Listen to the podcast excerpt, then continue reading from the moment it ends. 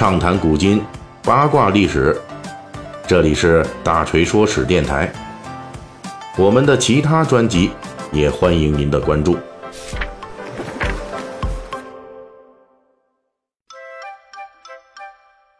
最近几天，二零一八年度的诺贝尔奖各项奖项尘埃落定，这些获奖者啊，作为各领域的精英，也成为世界舆论的焦点。咱们大锤说史呢，继续发扬跟风八卦历史的传统，所以本期咱们就为大家讲，每年这个诺奖的获奖者们都会获得诺贝尔基金会颁发的一笔奖金。那么这笔奖金呢，数额不菲，究竟这钱是从哪里来的？这个问题一出现啊，细心的读者听友们肯定就要问了，说你这个问题是个伪命题呀？这诺贝尔的奖金当然是来自于一百多年前的。瑞典著名化学家、炸药的发明人阿尔弗雷德·诺贝尔用他的遗产来发放的。啊，这个理解呢有点偏颇啊。如果说咱们做金融的这个听友们，可能就觉得这个问题呢相对来讲就有的说了。因为从理论上来说呢，咱们确实可以这么讲。但是奖金之所以冠名诺贝尔，就是因为呢，一百多年前诺贝尔用自己的遗产成立了相应的诺贝尔基金会。而诺贝尔奖的奖金正是由诺贝尔基金会来发放，但是这只是理论上的解释，实际发放则完全不是那么简单。拿今年的诺贝尔奖来说，物理、化学、生理或医学、文学以及和平这五个奖项的奖金，一共要发放四千五百万瑞典克朗，而当初诺贝尔留给基金会的遗产总额大约是三千一百五十八万瑞典克朗。而且诺贝尔奖从一九零一年发放至今，已经发了一百一十八年了。如果给获奖者发放的奖金只是从诺贝尔留下来的遗产里边支出，那远远不够。而且实际上，到二零一七年底，负责发放奖金的诺贝尔基金资产总额已经从诺贝尔当初留下来的不足三千一百六十万瑞典克朗，膨胀到了如今的四十五亿瑞典克朗，折合人民币约。三十四亿元左右，从数额上来看，大约增加了一百四十二倍。如果扣除掉一百多年来的通货膨胀等等因素，它的实际币值大致相当于当年诺贝尔遗产的二点五倍。诺贝尔奖的基金是如何做到越发钱越多的呢？这就涉及了诺贝尔留下的遗产作为基金的投资运作，这也正是大锤本期所要八卦的内容。这里边我们要插一句。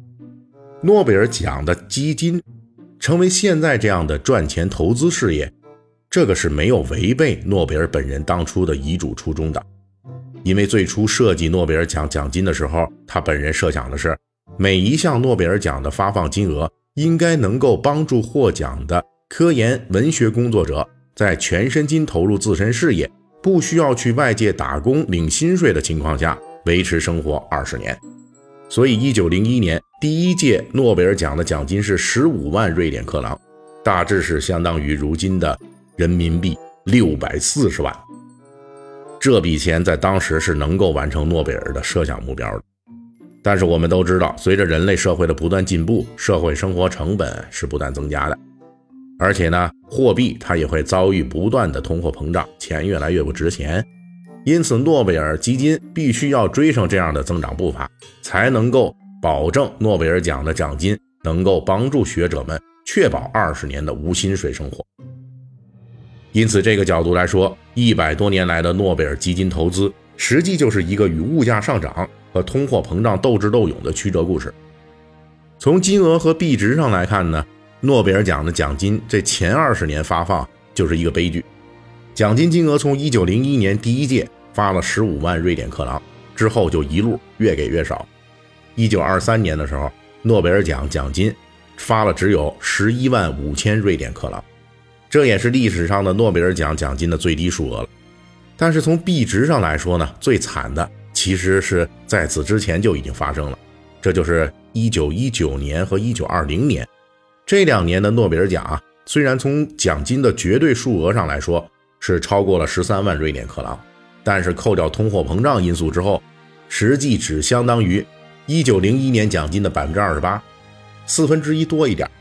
这也是整个诺贝尔奖奖金发放史上最低潮的时刻。诺贝尔原来预想的奖金能够帮助学者维持二十年无薪生活，已经缩水到只能维持七八年了。之所以会出现这么惨的情况，直接原因那就是瑞典政府在一九一五年之后提高了税率，结果这诺贝尔基金会要负担的税额提升了一大块，因此能发出来的钱就少了。不过呢，这只是直接原因，根本原因在于诺贝尔在设立基金的时候就有言在先。这基金不能因为投资导致血本无归，最后自我毁灭。因此，诺贝尔留下的遗产基金在最初的二十年时间里，只能用于投资安全的证券，也就是国债之类的政府担保的产品。至于股票啊，这市场风险比较高的领域，那对不起，咱不能碰啊。大家可以想一下，如果说诺贝尔基金他买了中国 A 股的股票，现在会是什么样子呢？估计也就是一大把韭菜而已了。这两个紧箍咒一直到一九五零年代才被解开，诺贝尔基金会的投资终于获得了政府的免税待遇，同时呢，也允许投资在股市和不动产的领域，这样才让诺贝尔奖的奖金的金额和币值逐步回升。不过，因为瑞典克朗的几次贬值，又牵连到了诺贝尔奖奖金，一次奖金的金额和币值一直增长不上去。直到一九九一年，诺贝尔奖的奖金才终于回到了一九零一年的水平。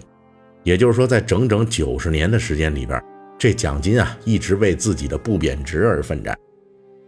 从一九九一年到二零一一年，这二十年堪称是诺贝尔奖奖金的黄金时代。这二十年里边，奖金金额从六百万瑞典克朗一路上涨到一千万，并且在一千万瑞典克朗的高水平之上。维持了十年之久，从币值上来看，一直相当于大概一点二倍的1901年的奖金水平。然后又是为期五年的不景气，2012年到2016年这五年的诺奖啊，金额从一千万又下降了，下降到八百万了，而且币值也重新低于1901年的奖金水平了。